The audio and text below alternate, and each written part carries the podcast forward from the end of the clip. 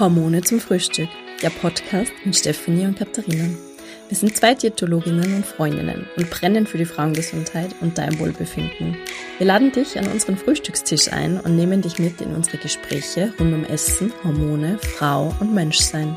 Lassen wir gemeinsam den Druck weg. Ciao Perfektionismus, Vergleichen und Co. Und feiern wir doch unsere Individualität im Essalltag, Business, Freizeit oder deinem Familienalltag.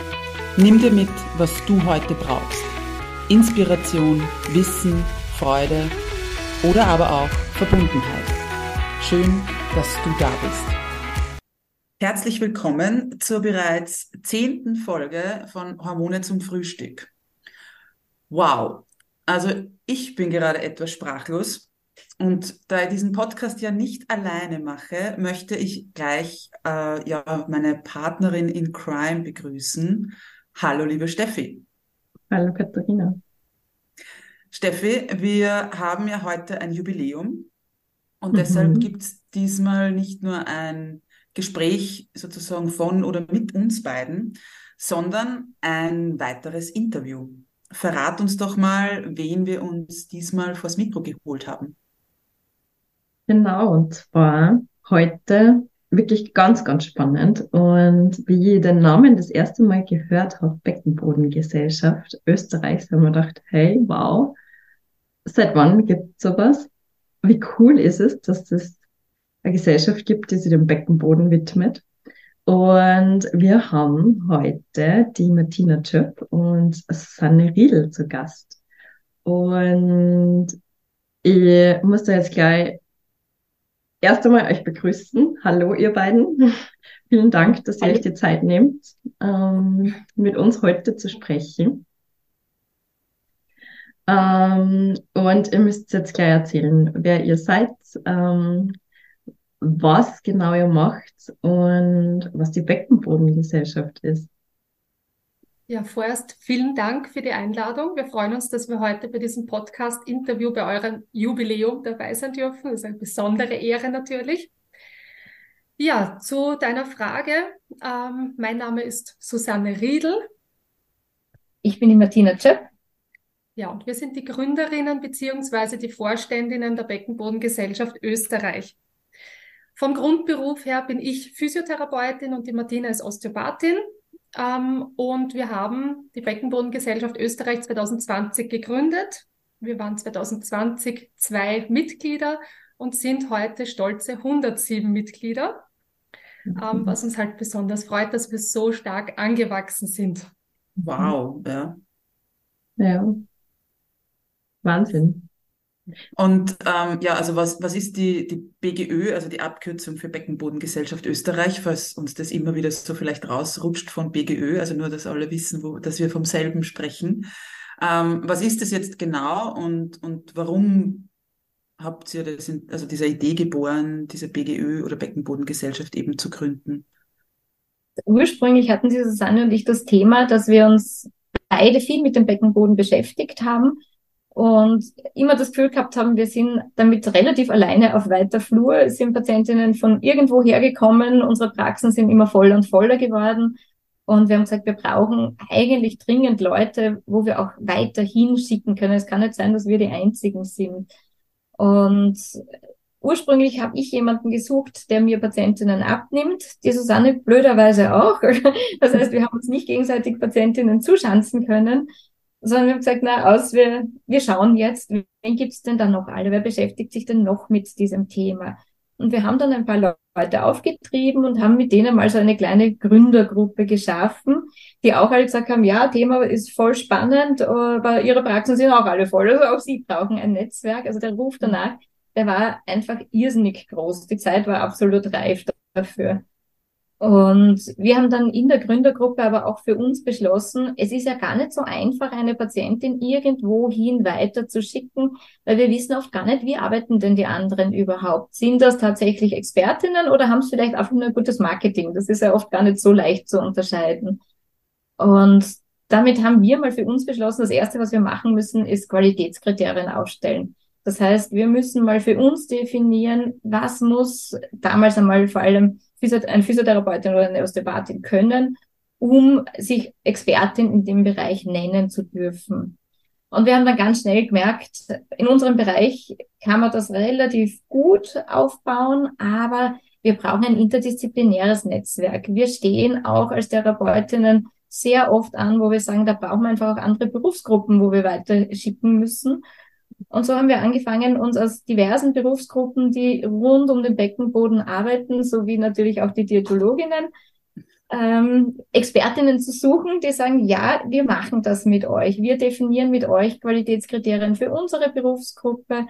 Ähm, überlegen einmal, was macht denn eine Expertin auf, auf dem Bereich Beckenboden, Hormone, was auch immer in der Diätologie zum Beispiel aus.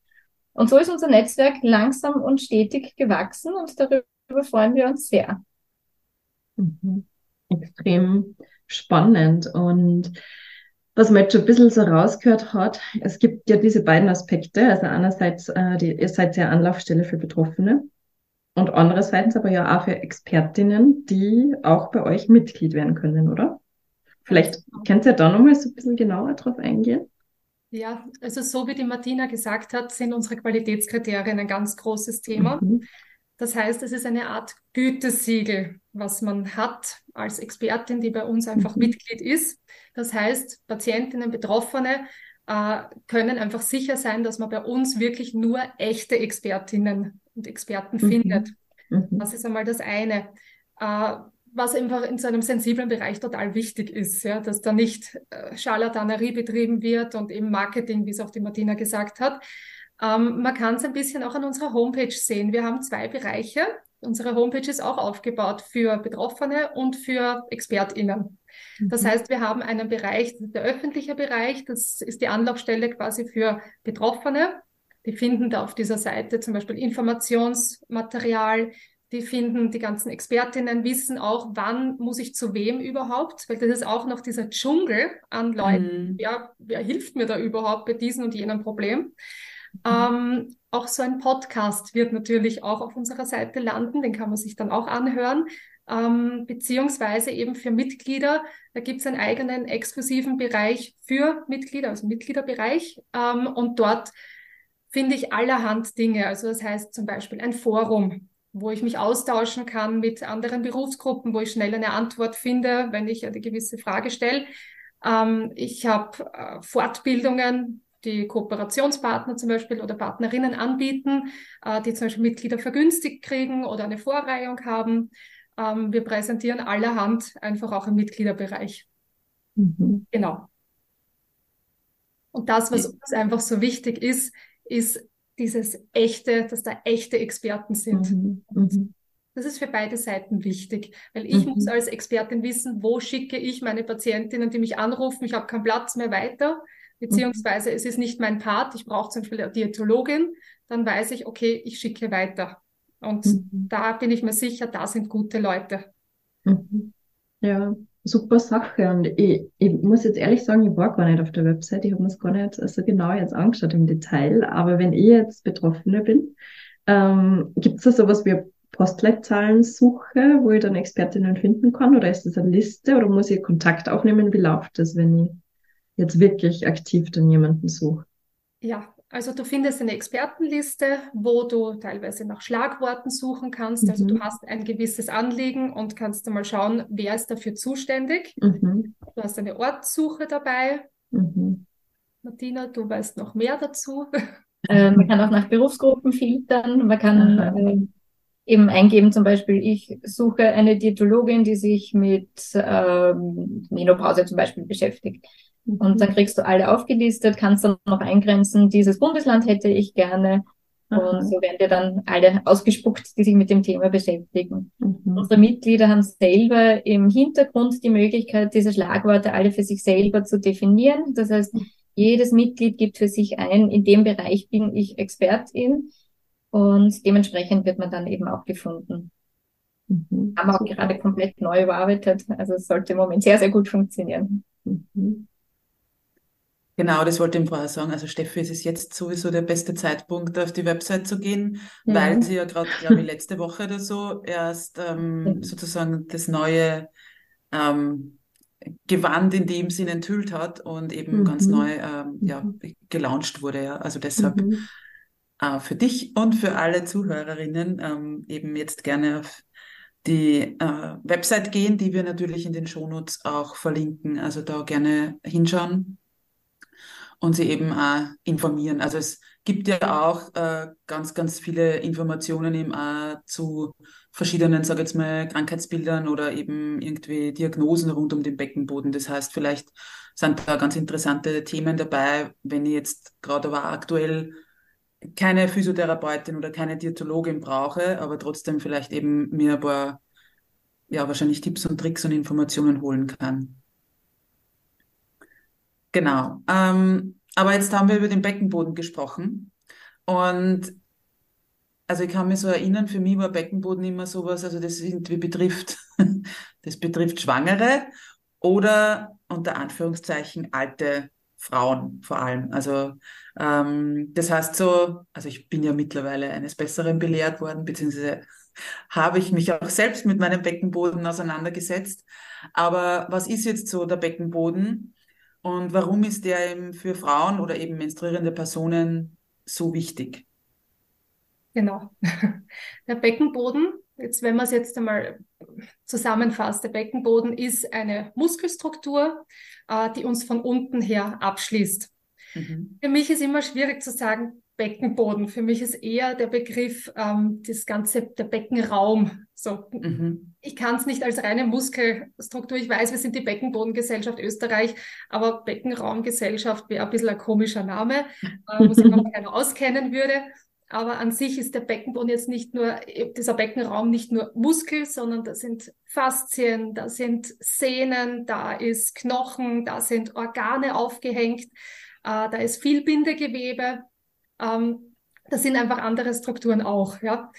Ähm, aber vielleicht hilft es, wenn man die Funktionsweise auch vom Beckenboden weiß. Der Beckenboden hat zwei Funktionen, grob gefasst. Er hat eine Haltefunktion und eine Hergebefunktion. Die Hergebefunktion kennen wir, wir gehen jeden Tag aufs Klo. Ja, also das heißt, Ausscheidung ist so ein Thema, eine Geburt ist so ein Thema, aber Mhm. natürlich nicht nur die Geburt, sondern auch die Periode ist so ein Thema. Das heißt, es Mhm. betrifft natürlich auch Frauen, die noch keine Kinder geboren haben oder älter sind. Ja.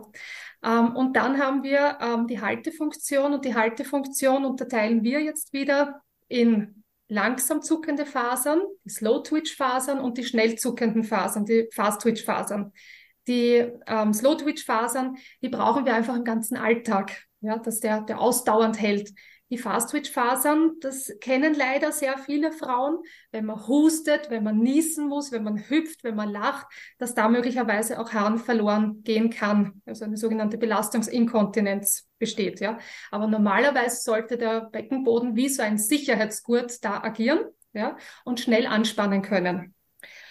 Ähm, Wichtig ist auch der Beckenboden bei Frauen vor allem oder hat einen besonderen Stellenwert, weil wir Frauen haben einfach mehr Öffnungen als Männer. Das heißt, der Beckenboden hat eine ganz andere Beanspruchung bei uns Frauen als bei Männern. Man, abgesehen davon, dass wir auch Geburt und Menstruation haben. Mhm. Ähm, jetzt haben wir diese zwei Funktionen, aber wir haben beim Geschlechtsverkehr zum Beispiel ähm, die Situation, dass wir beide Funktionsformen brauchen. Wir müssen eine, die Hergebefunktion haben, das heißt öffnen können, locker lassen können, aber auch schnell zucken können, ja, was eben für die Orgasmusfähigkeit ganz, ganz wichtig ist. Ähm, der Beckenboden, weil menstruierende Person, habe ich natürlich jetzt Mhm. gleich daran gedacht, die Menstruation selbst. Natürlich kennen, kennen viele das Problem mit der Menstruation, dass Schmerz in Kombination ist. Ähm, warum ist da oft ein Schmerz? Auch am Beckenboden, ja, weil wir oft verspannen.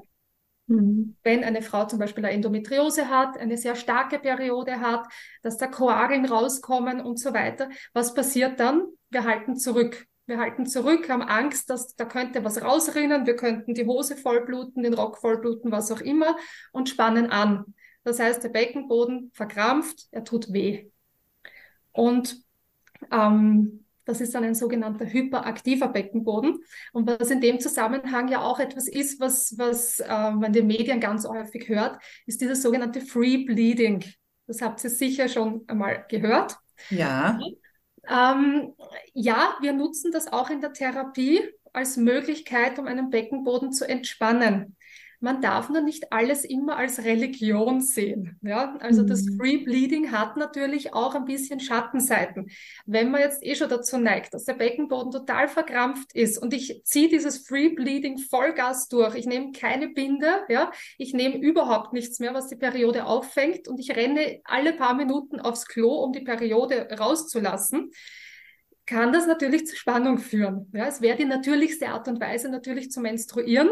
Ähm, nur wir leben nicht mehr ganz so natürlich. Wir sitzen nicht den ganzen Tag über irgendeinem Erdloch und bluten da hinein, sondern wir leben ja auch den Alltag. Und deshalb, ja, wir wenden es so an, dass wir zum Beispiel sagen, ähm, wenn Sie jetzt aufs Klo gehen und die Binde wechseln oder was auch immer man zum Verschließen der Vulva verwendet, äh, wenn man das rausnimmt, dass man dann sagt, okay, jetzt lasse ich den Beckenboden zum Beispiel bewusst locker weil ich ihn vielleicht davor eh schon an, angespannt habe, weil das OB oder was auch immer zum Rutschen angefangen hat oder mhm. undicht geworden ist, ja. Und da macht es einfach Sinn, dass man wirklich wieder, aufs, dass man aufs Klo geht und wirklich sich entspannt hinsetzt und eine Weile sitzen bleibt und vielleicht sogar mal Beckenboden anspannt und bewusst wieder locker lässt. Und so fast diese Periode so ein bisschen rauspumpt. Ja, das mhm. funktioniert eigentlich relativ gut und da lernen auch die Frauen, ähm, was ist jetzt ein angespannter, was ist ein entspannter Beckenboden. Und gerade dieses mhm. kurz mal anspannen mhm. und lösen und dann ist meistens so dieser Aha-Effekt, ah, jetzt ist er erst entspannt. Mhm. Genau. Total spannend. Also vor allem dieses Free Bleeding, für alle, die das ja nicht kennen, das ist jetzt eh schon ein bisschen angesprochen. Eben, da geht es ja darum, dass ich keine, keinerlei Menstruationsprodukte verwende, sei es jetzt irgendwie eben Binden, Tampons, irgendwelche Tassen und was es nicht alles gibt, oder eben auch Unterwäsche, sondern dass ich es halt wirklich eben frei laufen lasse, das Blut. Und ja, also das ähm, ist, ist eine spannende Sache, dass man das auch nicht unbedingt so, äh, so, so wie soll ich sagen, hundertprozentig äh, immer durchziehen sollte. Also ich habe selbst bei mir festgestellt, es ist ganz spannend, ähm, nämlich dieses, also speziell in der Früh aufzustehen und dann einmal so zu spüren, okay, mit dem, dass der Körper mehr oder weniger aufrecht dann halt diese, diese äh, Körperhaltung ist. Okay, da spürt man jetzt was und dann halt eventuell anzuspannen, damit eben, dass das noch gehalten wird bis auf die Toilette, weil ich konnte mir das glaube ich auch nicht vorstellen, dass ich das den ganzen Tag so mache. Also die ganze Zeit irgendwie so dieses, und eben weil ich schon merke, ich muss dann oft schnell sein, bis ich, dass ich bei der Toilette bin und dann denke ich mir, okay, das kann ich machen, wenn ich zu Hause bin wahrscheinlich und so, keine Ahnung, in zehn Meter Umkreis irgendwie eine Toilette habe, aber ich könnte mir das vorstellen, wenn ich das irgendwo im eben auch öffentlichen Raum oder so mache, dass das, also ja, etwas interessant sein könnte, ja. Genau, ich kann vielleicht ergänzend sagen, es passt vielleicht für manche Leute, ja. aber definitiv nicht für jede Frau. Ja. Aber es ist total spannend, das in dem Zusammenhang überhaupt einmal zu hören, dass die Möglichkeit besteht, dass wir mit dem Becken, mit Hilfe des Beckenbodens, einfach ein Stück weit ähm, das Blut zurückhalten könnten. Mhm. Und ähm, über diese Funktion das auch ein bisschen kontrollieren können. Und aber auch eben dieses zu fanatische, ich, ich mache das jetzt und, und dass man sich da unter Druck setzt und dann eben verspannt. Und dass das ja dann wiederum auch die Schmerzen äh, verstärkt, oder? Also wenn, wenn ich da ständig anspanne und verhalt, mehr oder weniger, ähm, ja, also diese Zusammenhänge vom Beckenboden mit, mit Menstruation, der ist, glaube ich, nicht so oft da. Ähm, man hat den Beckenboden irgendwie so das erste Mal im Kopf mit, mit Inkontinenz in Verbindung. Mhm. Also wenn, so wie du jetzt vorher gesagt hast, äh, wenn man dann beim Niesen, beim Husten, beim Trampolinspringen, beim Laufen äh, vielleicht ein bisschen Hahn verliert, Wasser verliert. Ähm, wenn das jetzt so weit ist, dass ich das bei mir bemerke ähm, oder ich habe Menstruationsschmerzen, ähm, worauf kann ich dann achten? Wie soll ich dann reagieren als Betroffene? Also prinzipiell ist es natürlich immer gut, wenn man sich da Hilfe und Unterstützung sucht. Dafür haben wir ja mhm. auch unter anderem unsere Expertinnenliste. Mhm. Ähm, man kann den Beckenboden, so wie es die Susanne am Anfang auch gesagt hat, ja nicht als isolierte Struktur betrachten. Und es gibt den gesamten Beckenraum, Und der Beckenboden ist Teil der sogenannten Rumpfkapsel. Das heißt, er hat Verbindung zur Rückenmuskulatur, zur Bauchmuskulatur und auch bis hinauf zum Zwerchfell gibt's da Verbindungen. Das heißt, das ist eine Einheit, die man wirklich auch als Einheit betrachten muss. Ähm, das heißt, eine Inkontinenz zum Beispiel kann jetzt nicht nur durch einen schwachen oder sehr starken Beckenboden entstehen, sondern es, es gibt ja immer einen Grund, warum kommt es denn jetzt so weit? Ist es zu viel Druck, der von oben kommt zum Beispiel? Oder natürlich eine Geburt ist immer ein Risikofaktor für eine Inkontinenz. Die Schwangerschaft an sich alleine ist ja schon eine große Belastung für den Körper. Da gibt es ganz viele Drücke im, im Körper, ähm, die sich einfach positiv oder auch negativ auswirken können. Mhm. Das heißt, wenn es um die Therapie des Beckenbodens geht und der seiner Funktion nicht mehr nachkommen muss, muss ich mir zum Beispiel jetzt als Physiotherapeutin oder Osteopathin den gesamten Körper, die gesamte Haltung der Frau anschauen mhm. und würde dann erst schauen, was, was braucht es denn da überhaupt? Ähm, wir als Physiotherapeutinnen und Osteopathinnen arbeiten auch intravaginal, das heißt, wir tasten den Beckenboden ab. Wir können auf die Art uns ein Bild darüber machen, kann die Frau den Beckenboden überhaupt anspannen oder tut sie sich da schwer? Ähm, wir können schauen, wie viel Spannung hat denn der Beckenboden von sich aus schon und muss sich da vielleicht erst einmal Spannung reduzieren, damit der wieder gut arbeiten kann, damit er seine Funktion nachkommen kann. Er hört relativ schnell einmal, ja, du hast eine Inkontinenz, du musst deinen Beckenboden trainieren. Ähm, wie die Susanne schon richtig gesagt hat, es ist nicht nur das Training, das wichtig ist, sondern es ist genauso auch dieses Loslassen können und die Elastizität dieser Strukturen. Wenn ein Beckenboden sich nicht gut bewegen kann, dann kann er auch nicht gut anspannen. Und als erstes merkt man es meistens bei diesen Fast-Twitch-Fasern, das heißt eben bei den schnellen Fasern, die man dann beim Niesen oder beim Husten brauchen würde. Wenn da keine Elastizität da ist, dann kann er auch nicht schnell anspannen. Das heißt, so global zu sagen, was braucht eine Frau mit einer Inkontinenz oder vor einer Geburt, nach einer Geburt, ist ganz, ganz schwierig. Es gehört einfach ganz, ganz viel rundherum dazu und da braucht es wirklich ExpertInnen, die einen da am Weg begleiten. Mhm. Ja, Gott sei Dank gibt es diese Anlaufstellen und ich habe das jetzt auch erst vor kurzem das erste Mal gehört, dass Physiotherapeutinnen oder Therapeuten eben auch intravaginal, hast du jetzt, glaube ich, gesagt, gell, arbeiten ja. und da wirklich vor Ort ähm, den Beckenboden untersuchen können, ähm, was ja Sinn macht, ähm, um die, die Sachlage sozusagen zu, zu beurteilen. Also das ist auch was, was, ähm, ja, was ich ganz spannend und faszinierend finde, ähm, dass man sich da wirklich so intensiver Hilfe holen kann. Mhm. Und wie gesagt, das ist eben auch ganz, ganz wichtig, weil die Frauen sind alle unterschiedlich, haben alle unterschiedliche ja. Bedürfnisse. Und man kann nicht jeder sagen, trainier mal, dann wird schon besser. Mhm. Mhm. Da hätte ich jetzt aber eine Frage. Du hast das jetzt vorher, Martina, wenn ich das richtig verstanden habe. Also eben der Beckenboden hat ja dann eine Verbindung eben zum Rücken, hast du gesagt, und eh, also Rückenmuskulatur mhm. und eben auch Bauchmuskulatur. Und ich habe das einmal gehört, beziehungsweise höre das immer wieder auch von Frauen, ähm, oder beziehungsweise wir machen das ja viele, den Bauch einziehen und dadurch ja irgendwie anspannen. Mhm. Kann das dann ähm, tatsächlich irgendwie in, in Verbindung gebracht werden, dass das dann möglicherweise eben auch mit Menstruationsschmerzen oder so zusammenhängt? Oder ist das eher so ein, weiß ich nicht, ähm, Mythos?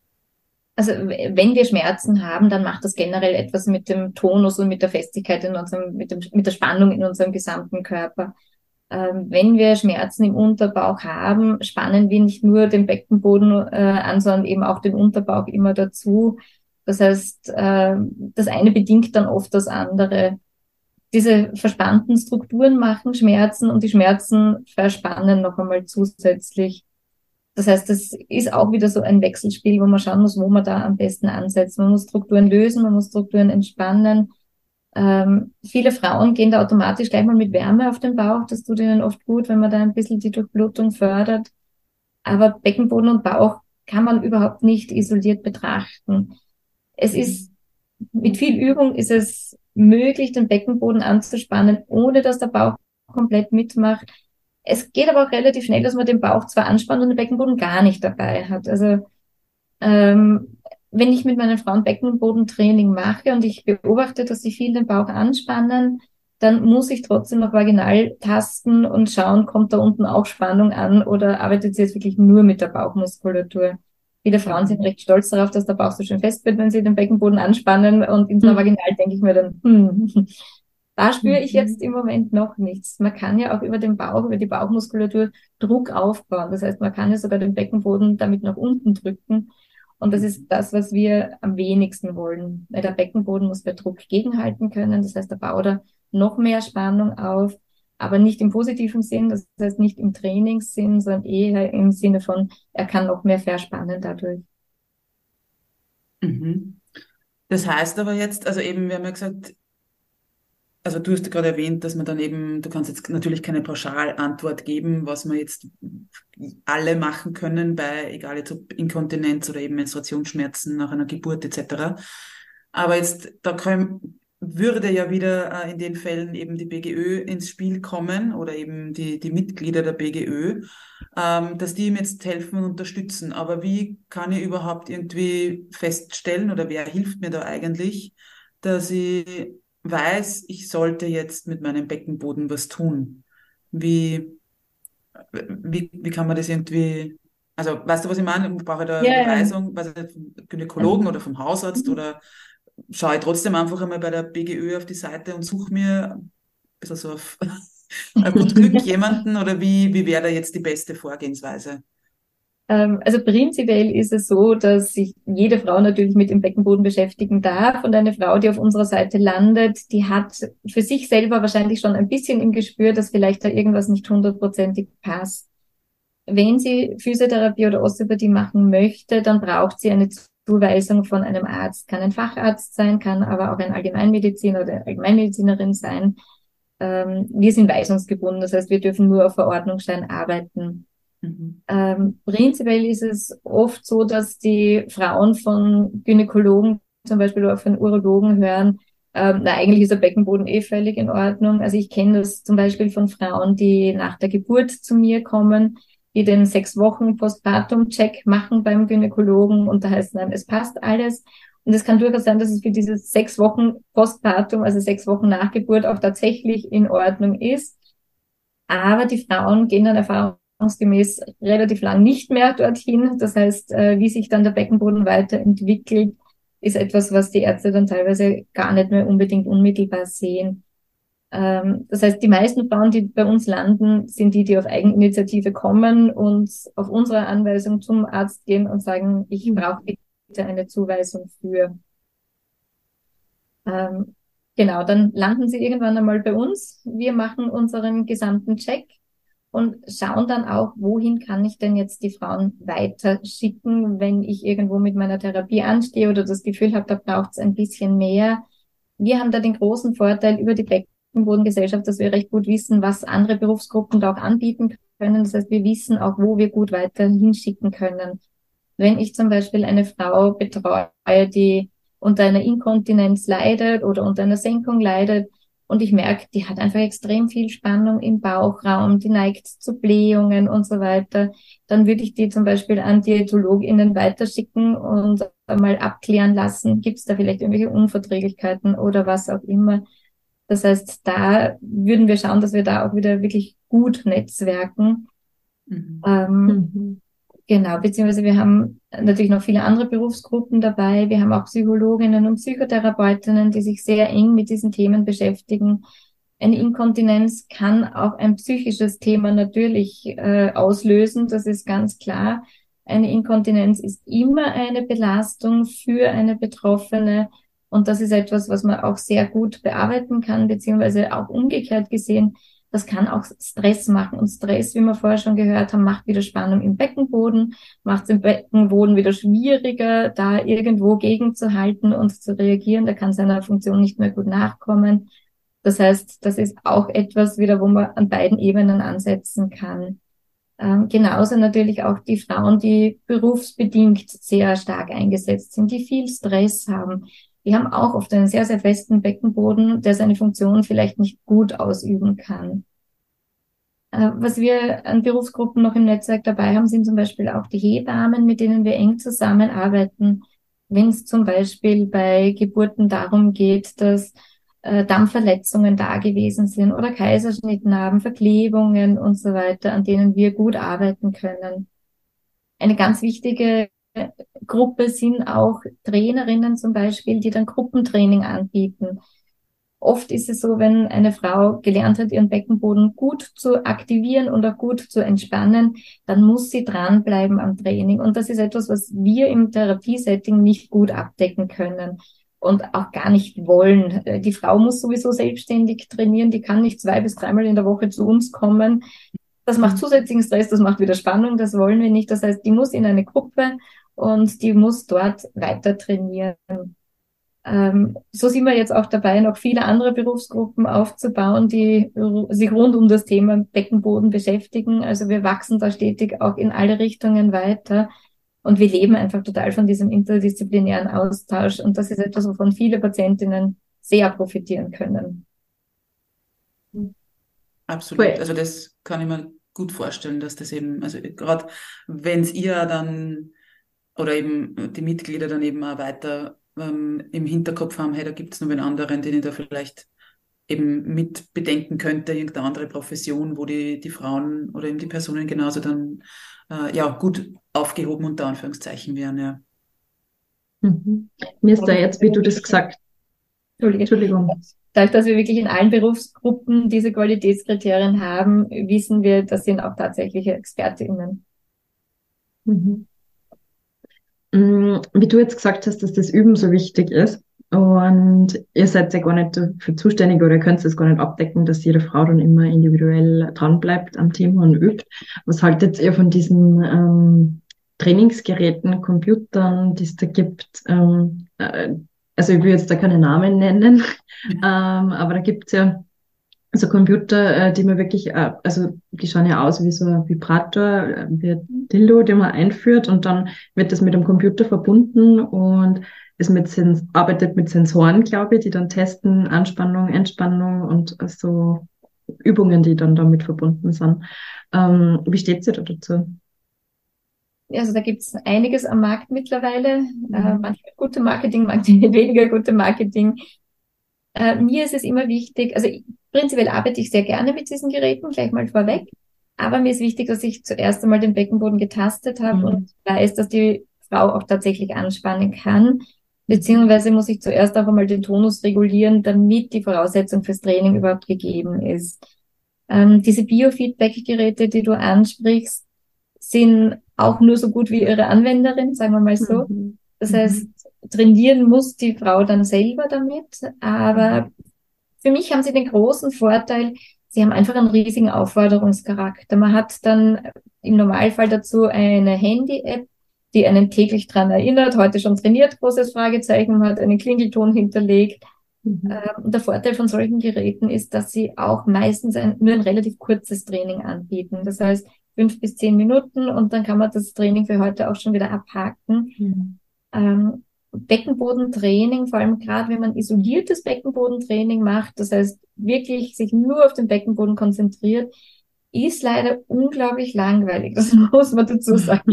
Es ist nicht spannend zu sitzen und Aufzug zu fahren. Da ist es schon viel spannender, ein Vögelchen, eine Kugel oder was zu steuern und um irgendwelche Hindernisse herumzuschiffen. Ähm, die Geräte haben auch den großen Vorteil, man kriegt dann natürlich auch eine Auswertung. Äh, das heißt, man sieht, in welchen Bereichen hat man vielleicht noch Defizite, in welchen Bereichen läuft schon ganz gut.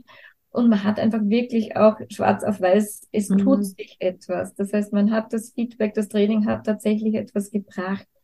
Es ist ja im Alltag oft so, dass wir uns ganz schwer tun zu sagen, hat das Training jetzt was bewirkt oder nicht. Wenn da eine mhm. leichte Inkontinenz da ist, die vielleicht auch nicht ständig besteht, es dauert dann oft, bis man merkt, dass es sich tatsächlich verbessert hat. Weil wenn etwas einmal gut ist, dann nehmen wir es relativ schnell als selbstverständlich hin. Mhm. Ähm, und dieses Gerät, das zeigt uns dann tatsächlich, da in der Kraft hat sich was getan und in der Ausdauer hat sich etwas getan. Und das motiviert natürlich auch sehr, dran zu bleiben. Mhm. Mhm. Okay, da bin ich jetzt froh, dass du das äh, so auch so positiv siehst. Ich habe nämlich auch so einen Computer empfohlen bekommen von meiner Physiotherapeutin und habe den dann das erste Mal auch mit ihr in Betrieb genommen und sie hat mir das erklärt. so sollte man es vielleicht auch machen, dass man erst Therapie eben gehabt hat und ähm, schon ein bisschen ein Gefühl hat für seinen Beckenboden und dann diese Geräte in Betrieb nimmt. Und es ist ja wirklich lustig. Also wie du sagst, Beckenbodenübungen sind nicht lustig, aber mit diesem Computer ist es Spaß. Und meine Kinder haben mich mal beobachtet, wie ich am Handy gespielt habe, unter Anführungszeichen, und wollten dann auch dieses Spiel spielen. ja, es funktioniert nicht ganz. Ähm, aber es ist wirklich, also man steigt ja dann auch auf in verschiedenen Levels und es ist wirklich eine Motivation, das zu machen. Genau. Und eine super Möglichkeit. Mhm. Man muss vielleicht noch ergänzen, es wird ja unterteilt in reine Biofeedback-Geräte mhm. Mhm. und in welche, wo auch eine Elektrostimulation ist. Aha. Da mhm. gibt es auch einen großen Unterschied. Manche Patientinnen können überhaupt nicht den Beckenboden ansteuern. Und das ist einfach eine Idee, ähm, dass man es über eine Stromtherapie einfach noch erreicht. Mhm. Ja, spannend. Es ist ja wirklich interessant, wie viele Möglichkeiten das eigentlich gibt und was man vielleicht zu diesem Thema auch noch gar nicht gehört hat. Und das bringt mir jetzt eigentlich auch gleich zur nächsten Frage, weil die Susanne vorhin erwähnt hat, ähm, dass äh, der Beckenboden ja auch ganz wichtig ist für die Orgasmusfähigkeit. Wie, wie ist das grundsätzlich Beckenboden und Sexualität? Also in unserem Bereich, die Katharina und ich, wir beschäftigen uns ja viel mit der Hormonbalance. Die Hormone haben einen Einfluss auf die Libido, auf die Sexualität. Ähm, hat der Beckenboden den auch? Habe ich bessere Orgasmen, wenn ähm, und mehr Freude an der Sexualität, wenn der Beckenboden trainiert ist oder in einem unter Anführungszeichen guten Zustand ist? Oder gut entspannt ist. Oder, oder gut entspannt Aber ist, ja. Die Expertinnen sollen das. Ja. Wir sind gespannt. Ich werde ein bisschen schmunzeln müssen, ja. wenn ich mir das erwartet habe. ähm, ja, also das mit diesem starken Beckenboden, man muss trainieren, trainieren, trainieren, ähm, dann ist die Orgasmusfähigkeit da, dann hat man mhm. super Sex und so weiter. Es tut mir wahnsinnig leid. Nein. ich, muss, ich muss wirklich da mit einem Irrglauben aufräumen, ja. Mhm. Nein, also ein so ein richtig nur tonifizierter Beckenboden wird nicht zum besseren Orgasmus führen. Ich denke, ähm, das Wichtige ist einfach, dass er auch entspannen kann. Wir sind mhm. wieder mit diesem Thema. Ja? Also ein Beckenboden muss in beide Richtungen funktionieren. Der muss federbar sein. Ja? Der muss gut durchblutet sein. Ja? Wir brauchen für die Orgasmusfähigkeit ganz viel Durchblutung. Ja? Und einen pulsierenden Beckenboden. Das kann er aber nur, wenn er auch entspannen kann. Ja? Ähm, mhm. Äh, wann kann er denn eigentlich nicht entspannen? Und das ist leider sehr häufig, die treffen wir in der Praxis, diese Patientinnen nach Geburtsverletzungen, Frauen mit immer wiederkehrenden Harnwegsinfekten, mit teilweise auch, wenn, wenn ich mit der Verdauung was habe, ist es auch nicht super, Sex zu haben. Und wenn da Stöße passieren, also ich meine, das wisst ihr auch, wenn das einfach aufgebläht ist, ist das sehr unangenehm, ja. Ähm, der Beckenboden muss einfach schwingbar sein. Ja. Ähm, viele Frauen stressen sich auch gerade nach einer Geburt, muss man sagen, äh, damit, dass sie bald wieder Sex haben ähm, dass das wieder so wird wie vorher. Die ersten Male sind meistens ein bisschen ernüchternd, muss man auch dazu sagen, weil Angst kommt dazu. Jetzt habe ich ein Kind geboren, ich habe vielleicht eine Dammverletzung, ich habe vielleicht eine Verletzung, die noch gar nicht gefunden wurde, aber es tut mir einfach weh dann mhm. macht Sex einfach keinen Spaß. Ja, wenn mhm. Schmerz dazukommt, ist für einen Partner genauso nicht lustig, wenn er eine Schmerz, ein schmerzverzerrtes Gesicht schaut. Ja?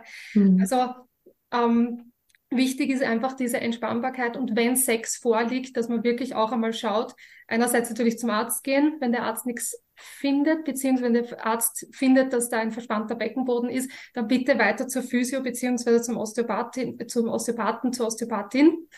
Ähm, und da mal schauen, was da wirklich los ist. Ja, ist ein Narbengewebe ein Thema? Ist eine okkulte, also eine versteckte Verletzung ein Thema? Das finden wir leider sehr häufig. Also ich finde das so oft in der Praxis, dass da ein Ausriss vom Beckenboden zum Beispiel vorliegt und das tut mhm. weh. Ja, und da ist einfach der Beckenboden natürlich im Narbenbereich nicht so gut durchblutet. Ja, und kann mhm. natürlich auch nicht besonders gut entspannen und das muss einfach behandelt werden und da sind wieder diese intravaginalen Techniken, also die internen Techniken ganz, ganz wichtig. Man muss jetzt beim Sex natürlich auch noch differenzieren, ist das jetzt eine junge Frau, die vielleicht noch gar kein Kind gekriegt hat, ja, ähm, gibt es auch genug Frauen, die auch da ähm, nicht zum Höhepunkt kommen, die einfach äh, zum Beispiel eine zu enge Vulva haben. Da gibt es genug Erkrankungen, die da äh, mitspielen. Ist das eine ältere Frau zum Beispiel, die nach dem Wechsel ist? Da ist oft einfach die, die Schleimhaut ein bisschen dünner, die ist rissiger, ähm, die ist nicht mehr so ganz so gut durchblutet, ähm, mhm. beziehungsweise natürlich wird da oft gesagt, ähm, dass, dass die nicht so eine gute Lubrikation, also nicht so eine gute äh, Flüssigkeitsproduktion hat. Was tatsächlich, und da muss ich jetzt auch wieder mit einer, darf ich mit einer Studie kommen, ähm, in einer Studie ist rausgekommen, dass, äh, da hat man Frauen genommen, die ähm, im, im äh, gebärfähigen Alter sind und Frauen im Wechsel, nach dem Wechsel. Und man hat geschaut, ähm, wer wird feuchter. Und man ist draufgekommen, gleich. Es war ein Gleichstand. Das Einzige, wo, wo ein Unterschied war, war, bei der älteren Frau hat es ein bisschen länger gedauert. Mhm. Und mhm. wenn ich jetzt den Schwung wieder auf dein Thema, Martina, zurückmachen kann zu den äh, Frauen nach einer Geburt, äh, die sind leider, oder es ist halt so, es, es ist der Natur entsprechend, die sind ähnlich einer Frau im Wechsel. Also da ist auch die Schleimhaut abgebaut, die ist dünner, die Durchblutung ist oft nicht ganz so gegeben. Ähm, die brauchen auch länger, um feucht zu werden. Und da kann ich immer nur den Tipp geben, sie werden auch feucht. Das heißt, nehmt euch Zeit, spielt miteinander, probiert aus, ja.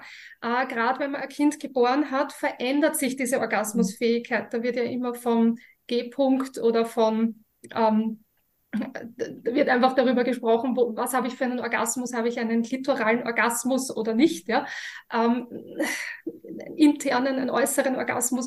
Es verlagert sich nach einer Geburt meistens alles ein bisschen nach außen. Hm. Das heißt, es ist einfach Spielzeit angesagt, ja. Und klar, es ist ein bisschen schwierig, ja. Wenn ich jetzt ein, ein Neugeborenes neben mir liegen habe, ist das nicht sonderlich animierend mhm. vielleicht, ja. Äh, Stress kommt dazu, dann hat sich natürlich mein ganzes Gewebe alles verändert, dann habe ich vielleicht eine Verletzung. Aber wirklich da schauen, wenn es irgendwie geht und man Zeit hat, das zu machen, aber andererseits auch bitte nicht stressen. Es ist tatsächlich, es tut mir leid, das sagen zu müssen, das erste Jahr nach einer Geburt wahnsinnig anstrengend man ist im Mama-Modus und im Papa-Modus und hat oft nicht so dieses Mann-Frau-Gefühl, sondern Mama-Papa-Gefühl. Aber irgendwann natürlich wäre es wichtig, wenn man nicht mehr die Mutter- und Vaterrolle allein hat, sondern auch die Mann- und Frau-Rolle oder Frau-Frau-Rolle, je nachdem, in was für einer Partnerschaft man ist. Genau. Also das möchte ich ganz, ganz unbedingt mitgeben. Spielt, probiert aus, lernt euch kennen. Das ist die beste Chance. Wann, wann im Leben haben wir nochmal die Chance, wenn wir lang mit jemandem zusammen sind, dass man sich neu kennenlernen kann? Und das ist genau nach einer Geburt und das ist im Wechsel. Also ich habe das, muss ich jetzt ein Beispiel bringen. Es tut mir leid, wenn ich jetzt ein bisschen mhm. aushole, aber ich habe jetzt gerade eine Patientin, wunderbares Beispiel. Ähm, ich habe sie gefragt, wie schaut's denn aus mit dem Geschlechtsverkehr? Und sie fängt an, super und oft. Und ich habe mich so gefreut, weil sie dann gesagt hat, ja, und ich bin 30 Jahre mit meinem Mann verheiratet. Sehr cool. Und da habe ich mich so gefreut, weil das höre ich so selten in der Praxis. Und die experimentieren. Die haben jetzt eine neue Technik angefangen. Das sage ich jetzt hier nicht, was die machen, aber das muss jeder ja für sich entwickeln. Und hm da ist einfach, das war so schön. Also ich habe mich so gefreut, weil, wie gesagt, das ist sehr selten und ich habe eher die anderen Beispiele, aber ich bleibe jetzt lieber am Schluss beim Positiven und möchte dieses Beispiel gebracht haben. Also mhm. spielt, probiert aus. Sehr cool. Ich glaube, das ist auf jeden Fall ein, ein guter, ein guter Rat sozusagen oder ein guter Tipp eben, weil ja, gestresst sind wir eh alle eigentlich. Und ich sage jetzt mal, ich würde jetzt da mal die Lanze brechen, nicht nur im Wechsel oder nach einer Geburt, sondern grundsätzlich dürfen wir uns Zeit lassen, ähm, egal in, in welcher Form der Sexualität sozusagen. Du hast jetzt eh schon ähm, einiges angesprochen oder beide eigentlich, also Martina und Susanne, so eben wegen eben diesem starken, schwachen Beckenboden. Eben hört er mal mit diesem, also dieses, habt ihr jetzt aber auch gesagt, so, dass man dann dieses, diesen Stress hat mit dem Training vom Beckenboden. würde ich selbst, also als jetzt Person, also als Frau oder eben, würde ich das persönlich irgendwie merken können, dass ich einen zu starken oder zu angespannten Beckenboden habe?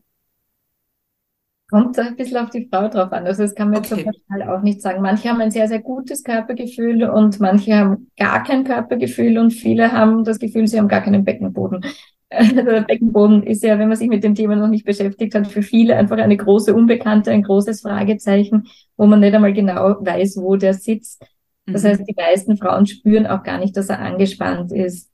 Mhm. Was sich ändert, sobald sie mal bei uns gewesen gewesen sind und wir ihnen gezeigt haben, wie sich ein Beckenboden nach der Therapie anfühlen kann und wie viel Raum auch im Beckenraum zum Beispiel sein kann, da stehen es dann oft da so, wow, okay, ja, das ist ein neues Gefühl, das ist irgendwie gut. Ja. Und die Frauen, die das einmal erlebt haben, die spüren das dann schon. Also die kommen schon zu mir zurück und sagen, du Martina, ich glaube heute da hinten, da spüre ich wieder was, da ist etwas, ähm, was manche Frauen entwickeln Entschuldigung, entwickeln, ist sowas wie ein Stuhlverhalt oder ein Harnverhalt, wenn man äh, generell so fest ist ja vom Tonus schon, dass man gar nicht mehr locker lassen kann, dann kann man mal davon ausgehen, dass wahrscheinlich der Beckenboden relativ verspannt ist, dass da zu viel Spannung drinnen ist äh, oder auch bei Schmerzen beim Geschlechtsverkehr zum Beispiel. Also wenn mhm. das Eindringen vom Penis schon weh tut, dann ist das auch häufig ein Zeichen dafür, dass zu viel Spannung drinnen ist. Kann natürlich auch immer Narbengewebe sein, keine Frage, aber auch Narben machen ja Spannung und auch die Schmerzen machen wieder Spannung. Mhm. Das heißt, es, es, gibt so ein paar Punkte, an denen kann man es vielleicht festmachen, aber so pauschal sagen ist es ganz, ganz schwierig. Ja, wow. Also ich glaube, wenn ich zusammenfassend und zum Abschluss glaube ich so eben die Zusammenfassung ist, dass man sich auf jeden Fall damit auseinandersetzen sollte aber da auch nicht unbedingt alleine im stillen Kämmerchen unter Anführungszeichen herumdoktern sollte, sondern wirklich eben auch zu Experten, Expertinnen gehen darf, soll, kann, um eben einmal den Beckenboden kennenzulernen und auch kennenzulernen eben auch für ein möglicherweise Beckenbodentraining oder eben dann auch die Entspannung. Wie fühlt sich das an? Was kann ich tun? Was ist so das eben, was, was habe ich da zu tun oder was wäre so meine Aufgabe, um eben Gutes unter Anführungszeichen für meinen Beckenboden zu machen? Wäre das so ein, ein, ein guter, ist das so in eurem Sinne? Vielen Dank, einen schönen runden Abschluss. Ja, sehr cool. Mhm. Ganz, ganz toll. Steffi, hast du nur irgendeine Frage, die dir jetzt nur. Mhm. Na, ich finde das Thema einfach so so interessant und wichtig und finde es extrem cool, dass ihr unsere äh, Interviewpartnerinnen für unsere zehnte Folge jetzt seid. Und es war wahnsinnig, ähm, wie sagt man, jetzt fällt mir das Wort nicht ein. Informativ und bereichernd. Informativ, bereichernd wollte ich, das Wort wollte ich haben. Ähm, also ich glaube, das ist einfach ein Thema, damit sollte jede Frau beschäftigen. Und ich muss ehrlich sagen, ich habe es viel zu spät dann. Also eigentlich schon mit der ersten Regelblutung sollte mal das, das, das Wort Beckenboden fallen und was der für einen Einfluss hat auf unseren Körper oder der Beckenraum. Ähm, und vielen, vielen Dank, äh, ja, dass ihr uns zur Verfügung gestanden seid für diese Fragen, für diese ganzen Informationen. Ähm, und ich hoffe, dass ganz, ganz äh, viele das jetzt auch inspiriert hat und äh, sie damit zu beschäftigen, sie damit auseinanderzusetzen, noch mehr dazu zu lernen. Mm, und vor allem, dass sie jetzt auch wissen, wo, wo kann ich Kontakt aufnehmen, wohin kann ich mir wenden, wo kann ich Experten suchen in diesem Bereich. Sehr, sehr gerne und vielen Dank auch für die Einladung von eurer Seite aus. Hat uns großen Spaß gemacht. Sehr, sehr gern. Danke. Das freut uns sehr gerne und bis ganz bald. Bis bald. Ciao.